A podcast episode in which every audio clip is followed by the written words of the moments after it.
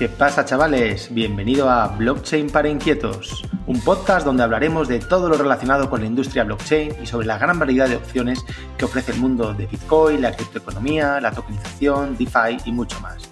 Soy Miguel Caballero, fundador y CEO de Tutelus y de otros muchos proyectos cripto. También soy autor del libro Bitcoin, Blockchain y Tokenización para Inquietos. Para saber más sobre mí, visita miguelcaballero.eu y para aprender sobre blockchain, busca formación en Tutelus o visita directamente blockchain.tutelus.com. ¿Qué pasa, chavales? ¿Cómo estáis? Bueno, hoy tenemos un invitado especial porque está en el otro lado de la palestra. Eh, tengo la suerte de, de estar con Javier Molina todas las semanas en Radio Intereconomía, en el programa Blockchain Radio, que lo produce él junto a Susana Criado, y hoy le he obligado a estar en el otro lado eh, además con un tema súper interesante, ¿no? Así que, Javier Molina, bienvenido. Hola Miguel, ¿qué tal? Hola a todos. ¿Cómo estás? Pues bueno, bien, aquí disfrutando de los mercados, que no dejan de sorprendernos, ¿no? lo que estábamos ahí un poco hablando, que, que, fíjate que año ya que empieza con dramas sanitarios, con tormentas, con nieve en Madrid que no podíamos ni movernos, y con unos mercados que no dejan de sorprendernos, ¿no? Tanto en el lado cripto, donde tal vez ese suelo lo podamos haber visto, como en el lado clásico, donde pues al final, eh, una vez más, vemos que, la, unión de la gente, hay veces, Miguel, que pueden dar al traste con ciertas estructuras que pensábamos que eran intocables, ¿no? Bueno, vamos a intentar entenderlo porque, porque tela lo que está pasando estos días. Pero para quien no te conozca, que no creo que sean demasiados, porque eres un tío súper activo en redes, en economía, bueno, en blockchain de toda la vida, pero cuéntanos quién es eh, Javier Molina. Bueno, pues eh, bueno, también oye, agradecerte la invitación, que he empezado aquí a, soltar el rollo sin, agradecerte por, haberme invitado. Eh, pues soy economista, soy de la vieja escuela porque trabajé pues unos 17 años en banca de inversión, en Societe General, y ahí estuve haciendo, pues básicamente, pues temas sobre derivados, ¿no? Por eso al final, cuando uno luego ve temas de Bitcoin con esas volatilidades, pues entonces uno sabe cómo, o, sabe cuáles son las herramientas que debe utilizar para moverse. Eh, después de estar en, pues estuve tanto aquí en España como también en Nueva York, lo que me permitió, pues, por ejemplo, descubrir Bitcoin por allá en 2010. ¿no? Cuando... Joder, descubriste Bitcoin en 2010. Descubrí 10 bit, exacto, en el 2010, pero eran cuatro frikis que habían quedado en una especie de sótano y cuando lo vi, pues la verdad, Miguel, es que me di la vuelta. Dije, estos son cuatro frikis, paso de perder el tiempo, ¿no? Y, al final... Perdona, perdona, Javier, estuviste en la, en la meca, o sea, estuviste en ¿En Wall Street, ahí, en el sótano ese que tuvieron por ahí o qué? Eh, exacto, o sea, me, invitó un, amigo, o sea, uno que trabajaba pues conmigo, me dijo, oye, macho, que hay una reunión aquí sobre un tema súper interesante que va a disrumpir y tal. Y dije, bueno, pues yo voy, pero cuando vi el panorama, pues te tengo que decir la verdad, dije, joder, esto, es, esto no es para mí, ¿no? Digo, tengo mejores cosas, había una disco al lado y al final acabé por ahí, ¿no? Éramos más, éramos más jóvenes, más inconscientes. Siempre me mira, es el típico día que me arrepiento de no haber bajado un par de escalones más, ¿no? Pero bueno, luego en el 2016 lo recobré, lo, lo, recuperé, eso sí, seis años más tarde. Entonces, bueno, pues después de, esa experiencia en banca de inversión, lo que hice fue pues intentar pues eh, desarrollar uno de mis hobbies, que era el tema de buceo, estuve viajando, eh, acabé importando tiburones eh, para el Zoo de Madrid y, luego me di cuenta pues que, oye, que lo mío son, es, es la economía financiera, la economía real, luego es complicado moverse en, en, esos entornos, cuando sobre todo pues tu formación y, tu, tu know-how está en ese otro lado. Y bueno, y volví, pero volví al, al, sector, al mercado financiero, pero desde otro punto de vista. Ahora estoy, soy, soy freelance, hago cosas para el confidencial, donde pues tengo una, una columna, donde además pues organizo tanto los eventos de referencia sobre blockchain, como por ejemplo uno sobre, sobre Investing Value, o sea, que, es, el, es, Iberian Value. Eh, luego, por ejemplo, estoy también ayudando a eToro, que es una, plataforma israelí. Lo que únicamente hago es toda parte de mercado y de formación, tanto para sus... Eh, para sus clientes como para su, equipo comercial, ¿no? Hago como una labor más de mercado. Y luego, como decías, pues bueno, pues aparte de dar clases en algunas NSIC, en Deusto Business School, ya sobre, sobre, vamos, sobre todo el tema de, blockchain y también eh, de los activos digitales, esa es mi verdadera especialización, por lo que, como te decía, por ese know-how, ¿no? De saber qué es la volatilidad, de, entender cómo se estructuran, pues, todos los derivados que hay que, hay en el, en el, mundo, pues eh, intento llevar esa parte del mercado clásico al mercado de los criptoactivos y desde un punto de vista pues de, de, construcción y como una asset class, porque esa es la forma en la que yo me enfrento un poco pues a los, a los criptoassets, pues bueno, pues intento desarrollar ahí también pues, pues mi, mi, teoría, ¿no? Y eso pues me da pues perfil luego para esas, esas universidades donde doy clases y como tú decías, hace pues cuatro meses decidimos lanzar Blockchain Radio en Intereconomía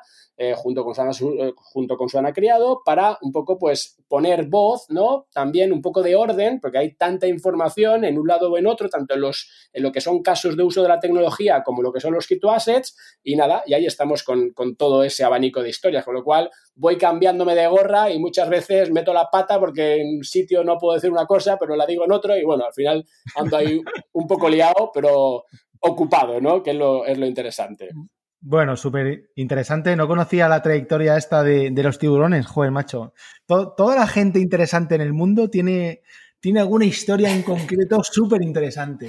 Esa ya te la contaré con unas. Cuando nos dejen juntarnos, con unas copas te la cuento, porque esa tiene, tiene tela. Qué bien, qué bien. Genial. Pues, eh, pues nada, Javi, yo eh, te conozco desde hace mucho. de hecho, te conozco yo creo que por Blockchain España, ¿no? Eh, que llevas toda la vida también eh, por ahí con Alex Pruchat y compañía, Íñigo Molero. Y, me ha parecido siempre pues tu enfoque pues muy único, porque realmente gente con corte financiero que entienda las bases de la criptoeconomía, eh, hay pocos. Eh, y tú has trabajado, como decías, joder, a tus 16 años has dicho, ¿no? Sí, en mercados derivados y tal. O sea, nos hacemos mayores, Miguel, nos hacemos mayores. es bestial, ¿no? Y bueno, nos seguimos mucho y me ha encantado el, eh, bueno, pues una columna que has escrito hoy, la voy a dejar en los comentarios del, del pod, en el confidencial, eh, que se llama eh, La rebelión y triunfo del pueblo. Dos puntos, GameStop manía. Entonces, me parece tan alucinante lo que está ocurriendo estos días alrededor de Wall Street que he dicho, joder, es el momento para explicar esto a, mi audiencia desde una, desde una perspectiva pues bueno, casi como outsider, eh, porque la, gente que está por aquí eh, suele entrar más por el tema cripto puro y, esto es más financiero, pero como vamos a ver durante tu explicación, pues yo creo que al final está muy unido, ¿no? Claro, eh, efectivamente, porque en el fondo no deja de ser un movimiento social, ¿no? Y si lo piensas bien, ¿qué es Bitcoin? Pues es un movimiento social en el cual, pues oye, de una u otra forma nos creeremos o no, bien sea por el lado del sound money, bien sea por ese, eh, ¿no? Por esos, ese posible, posible asset class que, podemos tener entre, entre nosotros, pero todo sale de, del pueblo, ¿no? De, hecho, yo siempre digo, por ejemplo, Miguel, con el tema de, de Bitcoin que, y de los criptoassets, que es la, es la primera vez que vemos cómo se parte de retail y es el institucional el que acaba entrando. Porque siempre ¿no? está al revés. Yo cuando estaba, como te digo, en banca de inversión, yo me iba a, pues eso, a, ver a un fondo de pensiones y le llevaba una estructura para que yo se la vendía él y él se lo vendía a los clientes finales, ¿no? Y cuando tú compras acciones, pues ya eres el último en, comprarlas, ya se han repartido arriba todo y te llega a ti, pues un poco ya la última parte. Y con el tema de, los criptoassets es al revés, que, esa es la gran, eh, yo creo que es la gran diferencia, ¿no? Y efectivamente, lo que ha pasado estos días, que realmente si tiras, tiras del hilo lleva ya eh, pues cuajándose pues varios meses, pues es algo que nunca había visto, ¿no? Y yo llevo en mercado, pues fíjate, desde el 96, ¿no? O sea, no es que sea muy mayor, pero empecé muy pequeñito a estar en temas de bolsa y, efectivamente nunca había visto esto. Bueno, cuéntanos, entonces, la, primera pregunta, para primero hacemos un resumen y luego, y luego desarrollamos la historia, ¿no? Pero, ¿qué carajo está pasando? Que, la, que, que Wall Street está, está loco, están acojonados algunos fondos, están perdiendo muchísimo dinero. ¿Qué, qué está ocurriendo? Sí, a ver, hay, un poco de todo, ¿vale? O sea, al final, eh, por partir un poco de, la, primera parte, ¿no? De lo que es el, tronco de, la historia. Luego, veremos que tiene muchas bifurcaciones y veremos cómo no es esto tanta rebelión y triunfo de unos contra otros, sino que en el fondo es como un guirigay de todos contra todos, ¿vale? Porque está aprovechando para, para hacer pues operativa de, muchos tipos. Pero básicamente lo que ha pasado en, en estas últimas semanas es que de repente algunas acciones eh, de las que realmente son, no son penny stocks, pero casi como por ejemplo GameStop. GameStop no deja de ser pues una tienda de videojuegos, ¿no? Que ya ves que de, los que ibas físicamente a, a, coger tu, tu, cartucho para luego meterlo pues en tu consola, ¿no? Y, que estaba pues en clara decadencia, llevaba ya pues mucho tiempo en, vamos, pues sin generar buenos resultados. Lo mismo ha pasado con una, una cadena de, de, cines, ¿no? Pues que, que, ahora pues encima con la pandemia, ¿no? Pues ¿quién va al cine? Pues ya lo ves en España, todos cerrados, con lo cual las acciones pues obviamente pues han sufrido, ¿no? De todo lo que es economía social e incluso pues eh, compañías como BlackBerry, por ponerte algunos ejemplos. Entonces, ¿qué ha pasado? Pues que en estas últimas mm, semanas, de repente, las acciones han subido un 600, un 700%, en, y te hablo de, las últimas dos semanas, ¿no? Y si lo acotamos, eh, incluso pues hasta los últimos, pues, eh, siete días, ¿no? Entonces, claro, tú dices, ostras, ¿qué, ¿qué, está pasando, no? O sea, ¿cómo puede ser que estas acciones, que, que son de las típicas que, pues, por, por, compararlas con España, es como si tú vas a invertir en Duro Felguera o si vas a invertir, pues, en Esniace, ¿no? Pues, oye, son acciones que no las tocas ni con un palo, ¿no? O si las tocas, lo haces buscando pura y dura especulación. Entonces, de repente, se disparan. ¿no? Y empieza a haber como todo un ruido social, ¿no? Pues en plataformas como Facebook, como en Reddit, ¿no? entonces resulta que lo que sea el, el por qué, el por qué de repente esas acciones se disparan, pues es por especulación, obviamente, no responde a ningún fundamental, pero lo que se ha intentado orquestar, y por eso decíamos que es como la rebelión del pueblo, ¿no? Es como, oye, resulta que cuando empiezan a subir un poco las acciones, porque en esas redes sociales eh, empieza a comprarse, se dan cuenta que varios hedge funds empiezan a tomar posiciones cortas, es decir, el pueblo empieza a ponerse alcista y algún institucional se pone bajista. ¿Por qué? Porque... Una, cosa, Javi, perdona, para lo que no sepa, ¿qué es, es, una posición corta? ¿Qué es ponerse bajista? Mira, o sea, tú en el mercado, al final, muchas veces, igual que con Bitcoin, ¿eh? esto vale para los dos. De hecho, yo hace pues, unas semanas decía que valía la pena gastarse en, una pequeña parte, una prima, igual que hacemos un seguro, en buscar posiciones cortas en Bitcoin, ¿no? Porque estábamos viendo, pues, ese, otra vez ese hype, la llegada de, puro retail. Entonces, ¿qué quiere decir? Pues que tú, si eres alcista, quieres comprar a 100 para vender a 500, ¿vale? Pero si tú, tú también en mercado, sea el activo que sea, puedes ser bajista. ¿Qué quiere decir? Pues yo quiero pienso que esta acción, pienso que Bitcoin va a caer, entonces puedo es venderlo hoy para recomprarlo dentro de tres semanas. En el caso de las acciones, ¿cómo se hace eso? Se piden prestadas. Tú imagínate, tú tienes un fondo de pensiones, ¿vale? Que tiene que tener pues comprado el mercado porque sus obligaciones son a largo plazo. ¿El qué hace? Pues para intentar sacar algo de rentabilidad, presta, ¿no? Esos títulos. ¿A quién? A otros institucionales. ¿Para qué? Pues para que hagan lo que quieran, entre ellos ponerse cortos. Es decir, imagínate Miguel que yo quiero ser bajista en Bitcoin y tú tienes Bitcoins. ¿Qué hago? Oye Miguel, déjame tus Bitcoins. Vale, te los dejo. No gratis, me vas a cobrar pues un, tipo de interés. Me vas a cobrar lo que se llama una tasa repo, ¿no? Pues me dice, oye, yo te cobro, vale, pero me, me pagas el 5% y me los devuelves dentro de seis meses. Ok, firmamos nuestros acuerdos, dejamos nuestros colaterales si hace falta y tú me das los bitcoins. ¿Qué hago yo? Los vendo. ¿Los vendo a cuánto? Pues imagínate, a 40.000. Entonces, ¿qué estoy haciendo? Estoy short, estoy corto. ¿Cuál es mi esperanza? Que en este caso Bitcoin o una acción caiga. ¿Qué pasa cuando llega a 30.000? Que yo digo, ostras, la recompro, recompro los títulos o los Bitcoins que yo he vendido, te los devuelvo y yo que me he ganado, pues 40.000 menos 30.000, mis 10.000 menos el tipo de interés que me habrás cobrado. Entonces, eso es ser corto. Por ejemplo, el caso del popular, que yo he soltado por ahí en ese artículo que mencionabas, pasa que no he querido meter para no hacer, al final hay mucha gente que ha perdido dinero, pero realmente lo que se produjo, lo que precipitó la gran caída de popular, no fue su situación eh, financiera, fue que hubo muchas posiciones bajistas que generaron mucha incertidumbre, generaron mucha tensión y asustaron a la gente que acudió en masa a las oficinas y no pudieron hacer frente a, ese, a ese pánico. Si eso no hubiera pasado, a lo mejor la situación, lo pongo entre comillas, hubiera durado un poquito más o se hubiera solucionado de otra forma.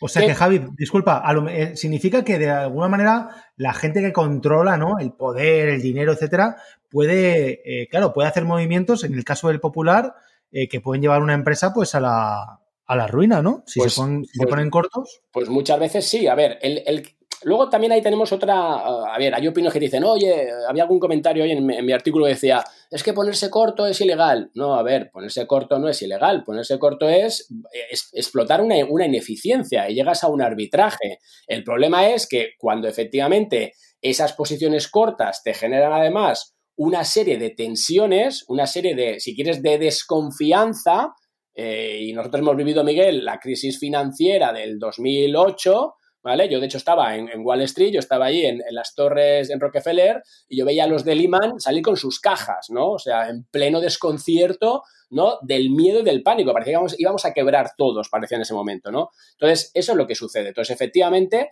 cuando de repente muchos cortos empiezan a presionar el título, eso genera ruido, salen los medios y, mi madre, pues fue de las que se fue al popular con su cartilla a sacarse los euros que tenía ahí. ¿Vale? Entonces, eso sí que puede desencadenar problemas, efectivamente. No quiere decir que el popular lo sea. Una ¿eh? pregunta, una, pregunta te lanzo, disculpa Javi que te interrumpa. Entonces, lo que no está muy claro, según estamos arrancando, ¿no? Esto de lo que ha ocurrido, es si primero fue la gallina o el huevo, ¿no? O sea, ¿Qué ha sido? ¿Que, la gente se ha unido para subir el precio de, acciones de empresas que de alguna manera les caían simpáticas? ¿O eso lo han hecho porque han visto eh, los grandes estamentos del poder hacer cortos? ¿O los grandes estamentos del poder han hecho cortos cuando han visto eh, que la gente apoyaba a las empresas. Sí, ha, habido un poco de todo, en el sentido de decir de que primero, pues efectivamente, eh, nos juntamos todos ahí en, esa, en ese foro de, o en esa plataforma en Reddit, ¿vale? En, ese subforo, y decidimos, oye, pues claro, cuando tienes dos millones de usuarios, Miguel, que es lo que tenía, ¿no? Ahora mismo los tienes, pues hablando de lo mismo, diciendo que vas a pues, pues, vas a atacar a un título, ¿no? En lo que se llama el Wall Street Bets, ¿vale? En, esa comunidad que tienes dos millones de suscriptores, pues hombre, de esos dos millones, si solamente un 10% o un 1% le da por, por meterse en el título, empiezas a ser alguien en ese título que ya es de baja capitalización. Entonces, ¿qué sucede? Pues que dices, oye, vamos a por este título, ¿vale? ¿Por qué? Pues bueno, de momento vamos a por este título. Entonces empiezan a comprar. Y ahí es cuando pican, o cuando en alguno de esos, de esos hedge funds, que son los que explotan todo tipo de posiciones, eh, a veces hacen arbitrajes, a veces pues eh, se ponen cortos. Entonces, esos, esos tipos tenían ya unas posiciones cortas, pero las van incrementando. ¿Por qué? Porque si tú dices que tu valor teórico es, imagínate, 2 dólares y ves que la acción se va al 15, como fue el caso, y dicen, ostras, aquí tenemos un business del copón. Estos tíos se han vuelto locos, son cuatro frikis y ellos ahí se pusieron aún más cortos. Pero, disculpa, Javi, pero es que además, entre comillas, eh, se pusieron con razón. Eh, quiero decir, eh, mirando los fundamentals, tiene todo el sentido de decir, estos están locos, yo me voy a poner corto porque es que no tiene ningún sentido que GameStop eh, Efectivamente. y que la gente se vuelva loca, o lo del cine, ¿no? Que la gente se vuelva loca y que vayan todos al cine, o sea, no tiene ningún sentido. Efectivamente, eso es lo que sucede, que de un punto de vista de inversión, por eso luego hay que decir que hemos ganado o se ha ganado una, una batalla, pero no la guerra, ¿no? Entonces, ¿pero qué sucede? Pues que eso genera todavía pues aún más rechazo, si quieres, en la comunidad, que ve que de repente hay un fondo que se mete o unos fondos ¿no? A presionar más sobre el título y se ponen más cortos. Y ahí es cuando surge realmente el movimiento, de decir, oye, vamos a por este. O sea, realmente hay una intención, de hecho hay, hay, hay post, o sea, es, es, puedes, o sea, puedes hacer la trazabilidad de, esas afirmaciones, ¿no? Pero a ver, yo eran, ya eran títulos que tenía, en el caso de de Game, por ejemplo, ¿no? El caso de, GameStop, ya, ya tenías eh, cerca del 20% de posiciones cortas. O sea, históricamente, si coges eh, los dos últimos años, o sea, ya era un valor que estaban ya bajistas. Pero claro, cuando de repente ves que el precio se dispara sin ningún fundamental que lo apoye, ellos intentan hacer más dinero de esto. Y es cuando ahí esa rebelión dice, no, vamos a por esto. Y ahí se produce otro de los grandes efectos, ¿no? Primero, ¿cómo lo hacen? Eh, pues algunos se van a las típicas aplicaciones fáciles, hemos hablado de Robinhood, hemos hablado de, de, de, de Swap, es decir, hemos hablado de, todas las que están ahora, pues un, poco pues de, moda, ¿no? Eh, Ameritrade, Interactive Brokers, y pues claro, ¿por qué? Porque son típicas plataformas de, inversor más retail, y de ahí es donde salen las principales operaciones de compra. Pero no solamente van vía acciones, sino que también van vía, de, vía derivados, vía opciones de compra, ¿vale? ¿Qué es eso de una opción de compra? Pues es simplemente eso, es tener el derecho a poder comprar dentro de, imagínate, un mes, pues las acciones que hoy cotizan a 10, pues poder comprarlas a, 11, imagínate, o, o, al mismo 10. Entonces, ¿tú qué pasa? Pues que pagas una prima, tú no pagas el 100% como haces con la acción, pagas, imagínate, un 10%. ¿Y eso qué supone? Pues que te puedes apalancar, si la acción vale 10, yo tengo que dejar un 10%, uno, estoy apalancado en 10 veces, ¿vale?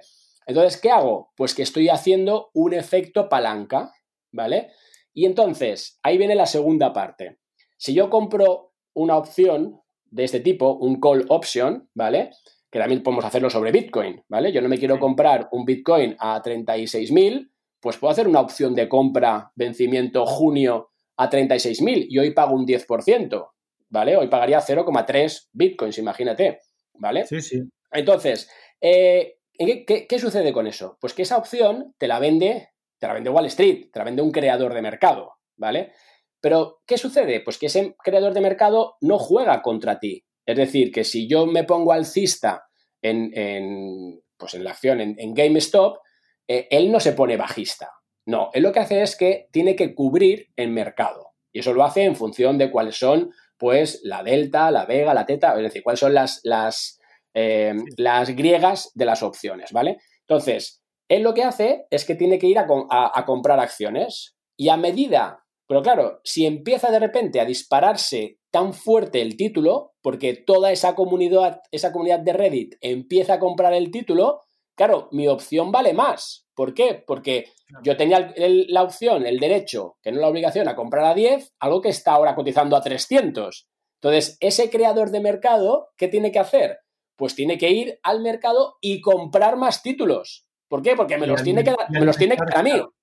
Claro, claro. Y alimenta la cadena, ¿no? Alimenta el círculo, ¿no? Efectivamente, con lo cual él mismo está alimentando el círculo. Con lo cual, claro, por eso de repente saltan todas las alarmas, ¿vale? Entonces, te encuentras ese hedge fund que estaba bajista, que claro, que él está bajista en 15 y la acción se ha ido a, 200. Entonces, él tiene que, por, un tema de gestión de riesgos, porque esto no es que, no es como tú y yo, Miguel, que si compramos un Bitcoin ahora a, 20, a 36.000 y se va a 30.000, pues nos da igual. ¿Por qué? Porque nunca es tarde para comprar Bitcoin, porque mi objetivo es el, el holdear, esto se va a 500.000, por ejemplo, ¿no? Entonces, él no. Si tú estás gestionando un fondo, tú tienes que tomar decisiones. ¿Por qué? Porque en ese caso, aparte, tú tienes llamadas de margen, tienes que devolver tus títulos. Entonces, claro, de repente ese tío tiene que cerrar la, posición. Y se ha producido ese hecho, que uno de esos hedge funds ha tenido que recomprar los títulos y ha sufrido tantas pérdidas que han tenido que salvarlo de la quiebra. ¿no? Ah, en el sentido de decir, joder, yo es que, claro, me he puesto corto. Sí, claro, tú fíjate, si tú te pones corto, ¿Cuál es tu perfil de riesgos? Beneficios limitados hasta cero, pero pérdidas ilimitadas, ¿no? Imagínate haberte puesto corto en Bitcoin en, e, este verano. O sea, a, a 7.000. Vamos, te, quieres, te quieres suicidar, ¿no? O sea, en, cambio, si tú te pones corto a 7.000, sabes que se va a ir a cero, como muchos. Tu beneficio son 7.000, pero por arriba es ilimitado, ¿no? Entonces, pues eso ha pasado. Y de ahí sale otra derivación que luego eh, nos comentaban hoy en Twitter, que decía otro, ya, pero es que esto al final lo que ha pasado es que Goliath se ha comido a Goliath. Bueno, eso son ya ramificaciones que luego efectivamente podemos entrar, ¿no? Pero el hueso de la operación es esta. Eh, nos juntamos muchos inversores, ¿vale? Porque vamos, el objetivo es fastidiar a Wall Street, ¿vale? Vamos a por acciones que valgan poco, que tengan no mucha liquidez, no mucha capitalización y vamos a hacerlas subir. Vamos a manipular. En, verdad, hoy sale la CNMV española, que ya sabes que siempre es mucho más eh, estricta que las demás, diciendo que eso era manipulación, que puede ser hasta la cárcel, decía, ¿no? En función de lo, que ganases. Bueno, sí es una manipulación, pero también es una manipulación que nos metan un tweet y que de repente se hunda el mercado, ¿no? Y te hablo del, presidente Trump cuando sacaba sus tweets y el mercado de repente pues corregía o se disparaba. Y ahí nadie se metía, ¿no? Esa luego es la, doble vara, ¿no? del, sistema. Entonces, todos decimos que vamos a invertir ahí nuestros mil dólares, pues en el fondo estás haciendo eso, nadie se está eh, metiendo con 500 mil dólares, que no nos engañemos, Miguel, que aquí han metido mil dólares. ¿Por qué te digo eso? Porque, por ejemplo, las opciones, ¿vale? Tú puedes irte a la OCC y tú puedes ver em, qué volumen se está haciendo y el tamaño. Entonces, cerca del 40%, que eso es un récord histórico, se está haciendo con pequeñas órdenes, es decir, primas que están entre eso, entre los 500 y los mil y pico dólares. O sea, la, gente, el pueblo, ¿no? Por decirlo así. Eso es, con lo cual están haciendo ese apalancamiento vía opciones, estás comprando vía la acción y por el camino te estás cargando a uno de esos eh, hedge funds, a uno de esos jugadores que lo que buscan es justo lo contrario, que es ponerse corto. Entonces, claro, ha habido mucho ruido porque se ha dicho que se ha vencido ¿no? a esos mm, hedge funds que han tenido que ser rescatados, ¿no? Y entonces, claro, pues e, esa ha sido un poco la, historia en corto, ¿no? Lo cual es como una, pregunta antes de que sigas, Javi. Eh, ¿Existe la posibilidad, claro, esto ya ya es teoría de la conspiración, ¿no? Pero ¿Es posible que, eh, desde una perspectiva ya de, cómo se ha instrumentalizado financieramente hablando, que digamos que el, Big Bang de la operación haya sido eh, pues eh, alguna entidad también grande, poderosa, que haya visto la oportunidad de liar esto y que, y que bueno, y que antes de que empiece a comprar la gente, pues alguna entidad haya querido empezar a mover esto para que suba el precio y a partir de ese momento ya empiece la rueda a girar y que por lo tanto quien más dinero esté ganando dentro de toda esta movida fuera otro de los grandes? ¿Eso es posible o no? Pues, pues es totalmente posible, o sea, o, por lo menos que, que, acelere en un momento dado, ¿no? Eh, se, estaba, vamos, estaba siguiendo un, un tuit eh, antes de, un tipo que lo que comentaba era justo eso, ¿no? Que estas plataformas de las que hablábamos, como puede ser pues eh, Robinhood, como pueden ser Ameritrade, las, las que sea, como que era, se, era capaz de, de adelantarse a lo que los inversores finales iban a hacer, ¿no? Es decir, como que tenemos un poco de información privilegiada, con lo cual podemos utilizar eso a nuestro favor. A ver, yo llevo en banca y estoy ayudando a, bueno, a un broker de, los que podría estar ahí y, yo te diré que eso no es así. O sea, yo eso en banca yo nunca lo he visto, ¿no? Y, mucho menos en, la, vamos, en algunas de esas entidades con las que estoy pues haciendo cosas. Eh, entonces, me, cuesta pensar que, la, al final que, el montaje es tal, ¿no? Que es capaz. Demasiado rocambolesco, ¿no? Eh, efectivamente. Que, a ver, que aquí todo es posible, porque eh, aquí hay avaricia, aquí hay dinero, Miguel, y cuando hay dinero, todo, ya sabes que aquí no tenemos nadie amigos, ¿no? Y, esa es la triste realidad. Pero bueno, yo eso, vamos, me, costaría, si, si, realmente tú puedes saber qué va a hacer un tío en Robin Hood antes de que le dé al, al enter, eh, es que algo se nos escapa, ¿sabes? Bueno, vamos a ver, tú llevas trabajando en esto toda tu vida y yo evidentemente confío mucho más en tu palabra de una perspectiva de experiencia, si, tú crees que esto no es posible, pues es que es así, ¿no? Porque ya si se nos va la cabeza, pues ya lo siguiente que va a ser unir esto con Bill Gates, el 5G. Claro, ese es el, problema. Si, conspiración, a ver, a ver, si manos fuertes y manos débiles las hay, las ha habido y eso está claro, ¿no? Y, al final lo, ves porque nos sacan noticias, nos cuentan una cosa y ellos hacen la contraria. O sea, e, eso está claro. Pero es que eso ya es intervenir el sistema de tal forma, ¿no? Que, estás uniendo redes sociales, que, puede ser, con plataformas que se supone que son independientes, que se supone que están reguladas y que se supone que, también tienen un negocio que hacer, ¿no? Con lo cual, se me antoja que esa conspiración mm, la puede haber, pero yo creo que eso no ha sido. Yo creo que realmente ha sido. Efectivamente. O sea, que luego tú digas, ostras, pues oye, van a sacar tajada y lo que te decía, el Goliat que se comía Goliat, pues sí, pues ahí ha salido pues otro hedge fund mayor, que es el que parece que ha inyectado liquidez en uno de ellos y que, pues en cierta forma, pues se lo ha quedado por cuatro chavos. Pues, pues bueno, pues si tú puedes incrementar tus activos bajo gestión en 10.000 millones y eso te ha, costado pues 100, pues joder, pues qué bien, ¿no? O sea, Exactamente. Está, claro. Y, una pregunta sobre Robin Hood. Eh, ¿Qué ha pasado también con Robin Hood? Porque han parado, ¿no? O durante un tiempo. ¿Qué es lo que ha ocurrido? Claro, o sea, para seguir luego alimentando todo esto, ¿no? O sea, tú ves eso, ves que de repente se mueve la acción, se negocian más opciones, se va cayendo algún hedge fund por el camino porque estaba con posiciones cortas y cuando se te dispara esto un 700% no lo puedes gestionar más que cerrando la posición porque estás obligado por tu política de inversión. Porque aunque haya en este país, Miguel, algunas entidades que no cumplen su política de inversión, y no digo nada, basta que miren mi tribuna de confidencial de hace unas semanas, eh, hay que cumplir las reglas de, gestión, si no al final, ¿cómo le damos a un tío nuestro dinero para que lo gestione? ¿no? Entonces, pese a todo esto, claro, efectivamente, lo que sucede después, que es lo que todavía ahí sí que añade una sombra de duda que, a mí sí que se me plantea, ¿vale? Y es que de repente, de forma casi eh, al tiempo, ¿no? caen misteriosamente no solo plataformas como Reddit, de hecho, pues eh, vamos, si tú miras Reddit, miras eh, Twitter incluso, pues en algunos momentos hay unas caídas, ¿vale? Sí, en, el, en, el, en la columna que has escrito, lo, eh, que la pongo en el comentario, aparece ahí un gráfico muy bueno. Efectivamente, que hay, una web, ahora la busco y, os digo cuál es, porque es totalmente, vamos, observable.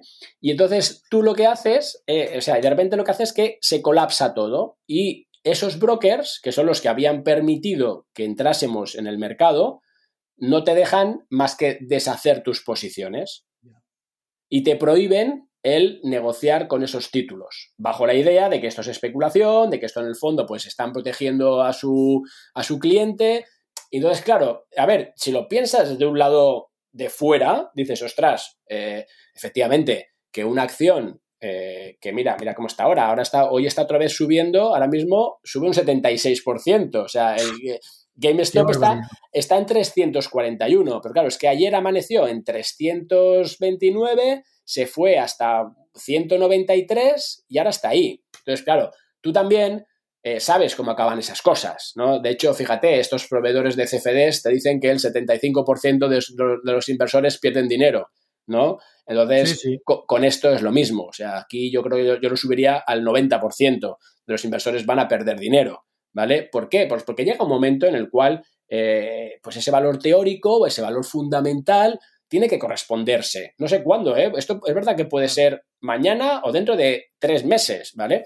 Pero eh, esas, esas plataformas de repente dejan, ¿no? Imposibilitan el que puedas hacer operativa con esas acciones. Y Esto que has dicho, Javi, es muy importante y hay que, hay que eh, resaltarlo, ¿no? Porque yo sé que es un poco, es, es, pérdida de, este romanticismo, pero es que es la pura realidad. Es decir, si la acción de los cines, por seguir con el ejemplo, ha subido un 600%, eso se tiene que traducir en fundamentales para mantener el valor y por lo tanto, y siguiendo un poco haciendo la regla de tres, que es un poco absurda, pero bueno, para que el, que el oyente nos entienda, significaría como que los cines en algún momento tendrán, tendrán que ganar un 600% más para pagar al accionista eh, la equivalencia correspondiente, ¿no? Entonces, claro, como eso no puede ocurrir, porque llegará un momento que, que, se demuestre que el cine no puede vender seis veces eh, lo, que, lo que se supone que está vendiendo según su plan de negocio, pues claro, la acción se tendrá que corregir, ¿no? Y, al final, pues toda esta subida romántica de,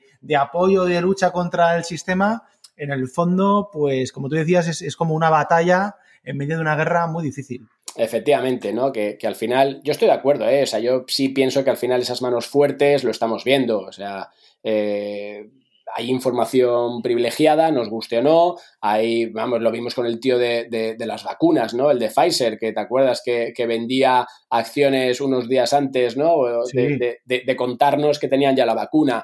Es decir, esas cosas, pues oye, serán legales o no, no vamos a entrar ahí, pero de luego no son no son bonitas, ¿no? Tú como inversor pequeño te quedas, pues como siempre, ¿no? Pues como asombrado que el sistema puede contigo. Entonces aquí, claro, es como una es como que intentamos cargarnos el sistema, pero como bien decías, pues al final llega un momento en el tiempo que ahí será pues tonto el último, ¿no? Y, ese tío que muy románticamente ha empujado a, que todos nos unamos y que todos metamos nuestros mil dólares, pues dirá, oye, es que ahora mis mil dólares, fíjate, es que son, es que son 500, mil, yo qué sé, ¿sabes? O sea, un 700% más. O sea, entonces, ¿qué vas a decir? Pues, ostras, pues, oye, muy bien este romanticismo, pero ya iré por otra.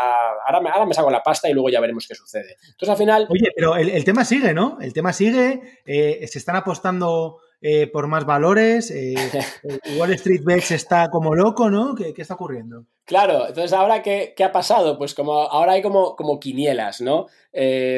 Pero, espera, antes de eso, Miguel, un, tema importante que, también me, estaban comentando antes por, Twitter, ¿no? Es que decían, oye, no, es que también han ganado con, este, con, este, con esta movida, también hay fondos de inversión que han ganado porque estaban posicionados, ETFs incluso, ¿no? O sea, con lo cual decían, no os creáis que son, son, los inversores finales los que ganan, ¿no? A ver, eh, eso me gusta también matizarlo, ¿no? Porque nos lo preguntaban hace un ratito por ahí, por Twitter. Eh, efectivamente, a ver, eh, ¿Qué ha pasado? Pues, por ejemplo, hay un ETF que estaba viendo, que es el ticker es XRT, que es, sobre retail. Entonces, este tiene pues una serie de exposición de forma equiponderada, es decir, que tiene una serie de, de, acciones, ¿vale? A las cuales les da el mismo peso. En concreto, pues no más allá del 1,6, 1, 2%, ¿vale? Entonces, ¿qué sucede? Pues que una de las que tenía era GameStop. ¿Y qué ha pasado? Pues que, claro, si tú tenías un 2%, pero la acción, imagínate que los demás componentes se quedan estables, la acción se te dispara un 700%, pues claro, tu ponderación ya no es un 2, ahora es un 10 o un 12. Entonces, claro, ese tío que tiene que hacer, pues tendrá que reajustar a su, a su ponderación. Es como si tú, es lo que yo siempre digo, yo siempre digo que en Bitcoin tienes que tener tu 5%. Claro, pero si tu 5% sobre, el, sobre la cartera se te va y ahora representa un 17% o un 20% con todo lo que ha subido, o una de dos, o yo cambio mi perfil de inversión o yo tengo que ser coherente con lo que yo quería, que era tener... Tienes que rebalancear, ¿no? Al final. Efectivamente. Entonces, ahí se ha visto como eso, de, toda la gente decía, no, es que otros, otros grandes también ganan. Sí, pues es verdad, hay ETFs, hay fondos que, ganan, pero que ganan por eso, no porque se hayan puesto alcistas o porque sabían que esto iba a pasar, ¿sabes? O sea, ahí sí que desmiento la, esa, teoría eh, conspiratoria.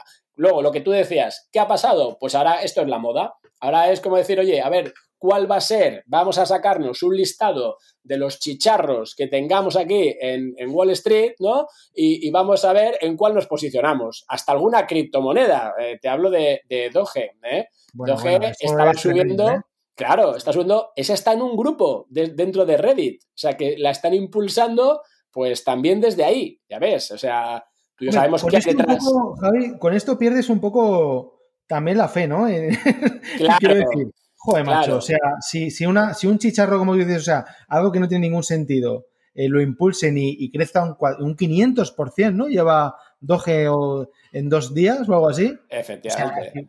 ¿qué, es esto, no? ¿A qué estamos jugando? E, ese es el problema de esto, ¿no? Que, que, está muy bien como movimiento, como decir, oye, señores, que el pueblo está, que estamos vivos, que nos rebelamos, que vamos a ganar esta batalla, pero tampoco hay que pasarse, porque entonces al final nos toman por tontos, ¿sabes? Entonces al final eh, se entra en esa serie de, absurdos, ¿no? Fíjate, yo sigo mucho Stock Tweets, que es una red social en Estados Unidos para el mercado de, acciones, y ahí tú puedes ver tanto precios, eh, sentimiento, como el volumen, como, como, el número de, mensajes que la gente pone, ¿no?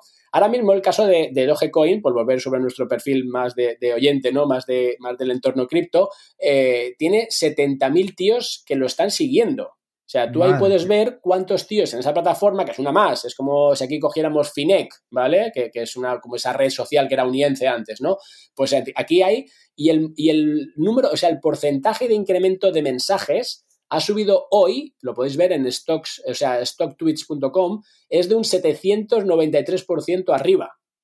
¿Vale? Es decir, que ahí ves que efectivamente está mucha gente detrás, está mucha gente posteando y está al final por mucha gente jugándose sus mil dólares, ¿sabes?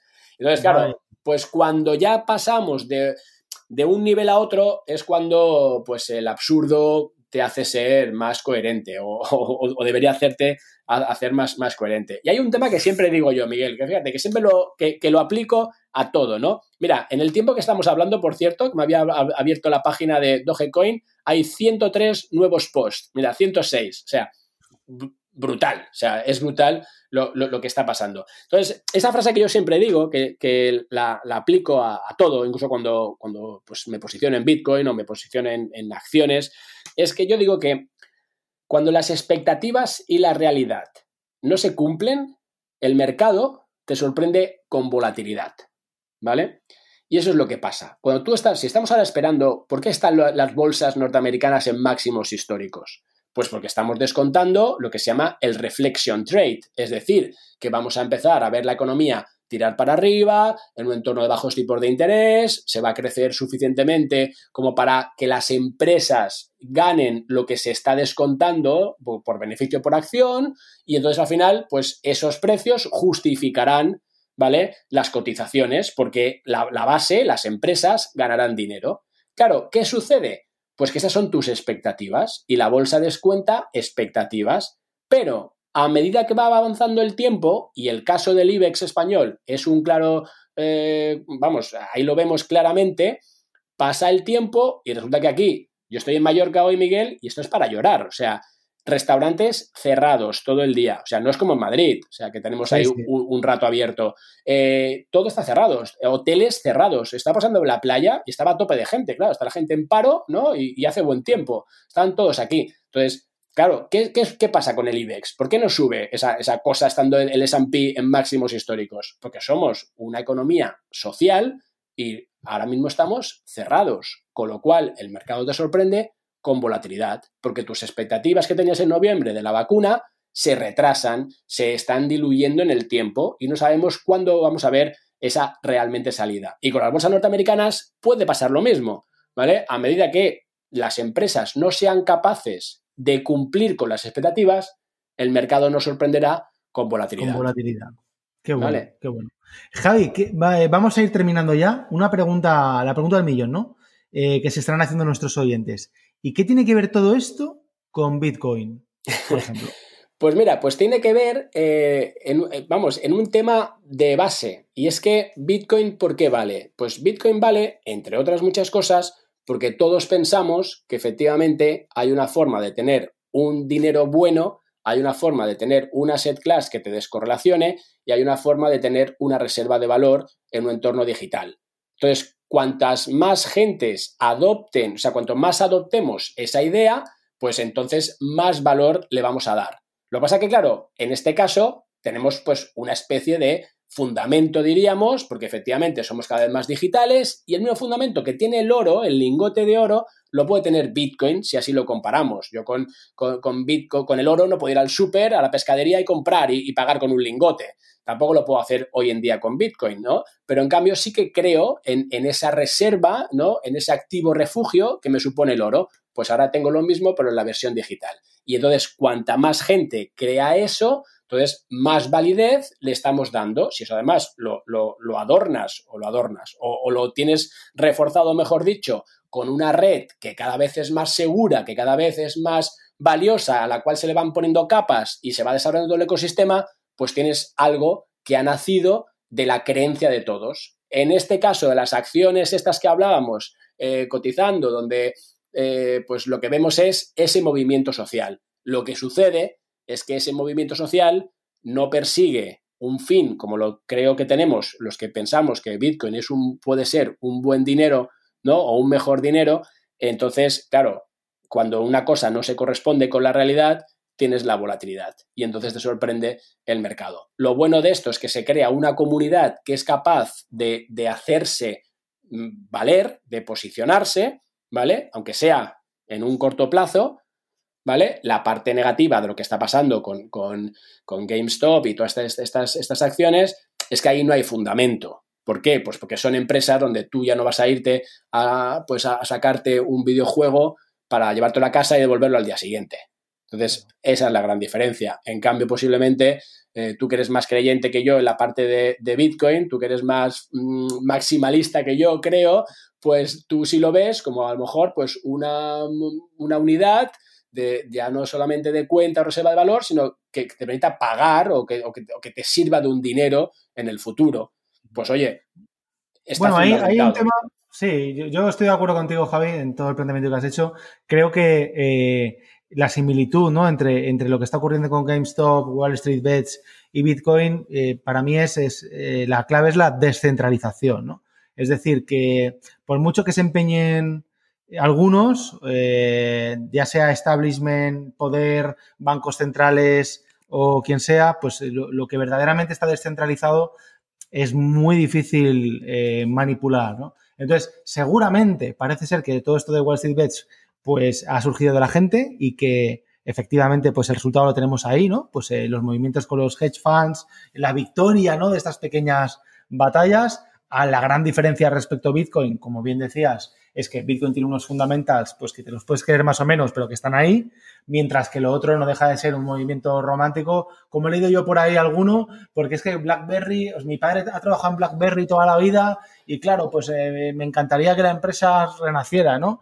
Ya, chico, sí, yo también, pero ¿qué quieres que te diga, no? No, pero ahí, sabes lo que habría que decirles. Vamos todos a comprar Blackberries. En vez de estar ahí jugando aquí a hacer eh, opciones de compra, apalancándonos, vamos todos a comprar Blackberries o vamos todos al cine. Hagamos filas, macho, de, de 10 en 10, como nos dejen. pero hagamos eso, ¿no? En vez de, estar jugando con el precio. Es como que todo es mentira. Entonces, esa es la parte que no me gusta. Porque yo si compro Bitcoin, pues me como las caídas, las gestiono como puedo con volatilidad con mis sistemas, pero estoy ahí, ¿no? Aquí es como que estoy un rato. Entonces, esa es la parte que al final pues me gusta porque se, crea lo que tú dices de forma descentralizada y eso es una buena apreciación, pero eh, luego a la hora de la verdad, pues eso, pues nadie se compra la, BlackBerry y nadie se pone a bajarse, ¿sabes? A, bajar a, la tienda a coger una cápsula de esas que se mete en la consola. De hecho, ya no sé ni, cómo se llaman, ¿sabes?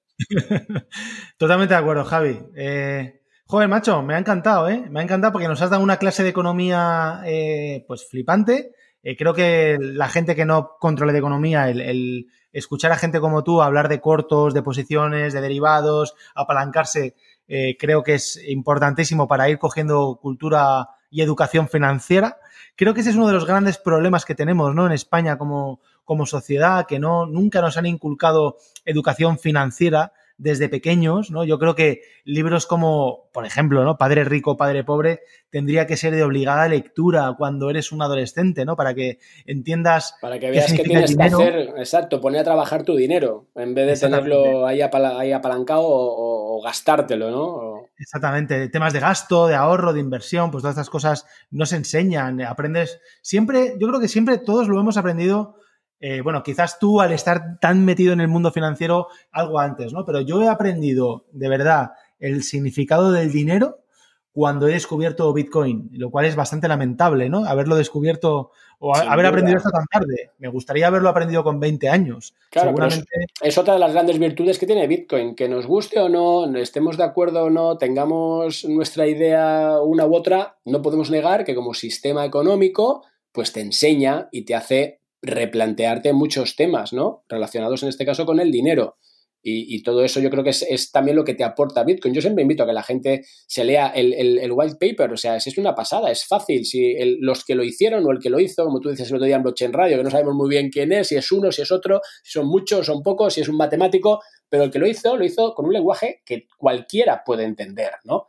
Y, y eso es vamos, yo creo que, es una de las cosas que tú dices, en este entorno de, tan baja cultura financiera en nuestro país, pues al final eh, el que tengas esas puertas que te abran a, intentar por lo menos interesarte, que te despierten el gusanillo, como tú dices, pues es... Eh, totalmente, totalmente, interesante. También fíjate, fíjate un tema, Miguel, ahí para ya, ya no te, no te suelto más rollo. Pero fíjate también, fíjate, en, esto que hablamos de la cultura financiera, fíjate también, también cómo reacciona el regulador español, ¿vale? Y aquí no, me quiero meter en problemas, que ya tengo bastantes, pero eh, en vez de, o sea, las noticias que tienes hoy son, la CNMV dice que en España sería ilegal y que podías ir hasta la cárcel. Ese es un titular que he leído en no sé qué medio. dices, ostras, que un portavoz lo había dicho tío, ¿no sería mejor que, nos, no sé, contases, ¿no? En vez de asustarnos enseguida, de intentar ir a, ¿sabes? A decirte que vas a la cárcel, hostia, como es, no lo toques, hostia, enséñame, enséñame qué es el mercado y que yo pueda decidir si eso es mm, o, no legal, ¿no? Yo hago lo que quiero con mi dinero. Entonces, si yo lo quiero meter ahí, pues lo voy a meter ahí. Entonces, que voy a ir a la cárcel porque sigo a un grupo de, Reddit y que dice que lo metamos. Pues yo no, eso no es. Yo creo que cada vez, Javi, en esto tienes, tienes toda la razón. Que creo que cada vez es más palpable la diferencia entre dos mundos eh, que convivimos, ¿no? Entre el mundo antiguo, el, establishment, eh, los medios tradicionales, hay que pensar de esta manera, eh, economía keynesiana, etcétera. Y luego, pues bueno, la, la a New Hope, ¿no? Como se dice en inglés, ¿no? Una, una nueva esperanza, ¿no? Que surge en, en, en, gente más joven, en la gente que está en Reddit, en la gente que está en TikTok, en los chavales que ahora yo tengo, yo tengo la esperanza de que por ahí, hay por ahí varios youtubers que son chavales, veinteañeros jóvenes, que oye, que los oyes hablar y dices, joder, tío, eh, mis hijos van a escuchar a, a este chico porque qué gusto da que gente joven tenga tan claros los conceptos estos del dinero, de la manipulación, y, es genial, ¿no? Porque a medida que nos desarrollemos como sociedad, yo creo que el, grupo, la savia nueva, va a imperar por necesidad y porque no puede ser de otra manera sobre la vieja, ¿no? Y al final, pues bueno, eh, mi gran esperanza para mis hijos es que eh, toda esta nueva generación que ha, nacido ya con Reddit, con TikTok, con YouTube, que no ve la tele, que no están sujetos a la manipulación mediática de, del poder, pues eh, al final tenga criterio, que nosotros, los que estamos en una posición intermedia, ¿no? Que todavía no somos abuelillos, pero que ya tenemos algunas canas que otras. eh, pues les podamos enseñar todas esas historias y que al final, pues como siempre, la gente eh, sea capaz de, aprender por sí misma, ¿no? Exacto. Lo que, lo, que, lo que digo yo, ¿no? Al final, la conclusión que saco siempre, o el por qué hago yo el podcast y por qué he escrito ya dos libros, al final es un poco lo de siempre, ¿no? O sea, el, ser humano, creo yo, que cuando, eh, cuando tiene conocimiento de lo que ocurre y cuando sabe lo que está sucediendo, pues es capaz de actuar libremente, ¿no? Y al final la, vida va de esto, va de ser feliz y uno es feliz eh, cuando es libre. Por lo tanto, en la búsqueda de esa libertad, eh, para llegar a esa felicidad, pues está la, formación y la educación financiera. Totalmente, y al final, exacto, en, este entorno que cada vez es más complejo, como no tomemos las riendas rápido de, esa gestión, ¿no? De la poca o mucha o la que tengas, ¿no? De, de riqueza, pues tendremos problemas, Miguel, porque fíjate cómo han cambiado los temas, ¿no? Tú antes te preocupabas de, tu jubilación, ahora vivimos más tiempo, eh, tenemos hijos que tienen más gastos, que tienes que plantearte, ¿no? Lo que sería tu, línea de vida, que ya no solamente ahorras o inviertes para la jubilación, efectivamente, eh, tienes que ahorrar porque tienes que reciclarte. O sea, mismo, o sea, fíjate, o sea, cómo cambian las cosas, ¿no? Sabes que LinkedIn este año pasado la, la capacidad que más se buscaba era aquella relacionada con blockchain. La segunda era con inteligencia artificial, la tercera con cloud computing. Entonces, ostras, si tú te quieres meter en ese mundo, o te gastas pasta para aprender, vas a tu telus o vas a, una facultad, vas tal, y te formas, y, eso no es barato, ¿no? Y si luego tienes niños y tienen que ir al cole, tienen que ir tal, ostras, yo tengo dos y esto, ya, es que yo les iba regalando un Bitcoin a cada uno por su cumpleaños, ahora ya tengo que reducir, ahora ya ha pasado a Litecoin, ¿sabes? digo, ya, no me da, ¿no? A ver si la plata, no sé, me estoy inventando aquí un argumentario con, la plata del de, mundo cripto, pero... qué bueno, qué bueno. Ese es el tema. Fenomenal. Bueno, Javi, tío, un placer. Eh, muchísimas gracias por compartir tus, eh, tus, inquietudes y todo lo que ha ocurrido alrededor de este nuevo fenómeno. Eh, muchísimas gracias por estos minutos eh, que nos has dedicado. Y, bueno, y seguiremos. Dentro de nada volvemos a la radio, ¿no? El jueves que viene otra vez. Ahí estamos, ahí nos vemos ya en el otro lado. Te entrevisto yo a ti, ya lo sabes. Muchas gracias, Javi. A ti, un abrazo. Gracias y a los demás, pues nada, lo dicho, estar al tanto de todas estas movidas, de todas estas noticias y la semana que viene nos veremos en un nuevo capítulo de Blockchain para inquietos. Un abrazo a todos.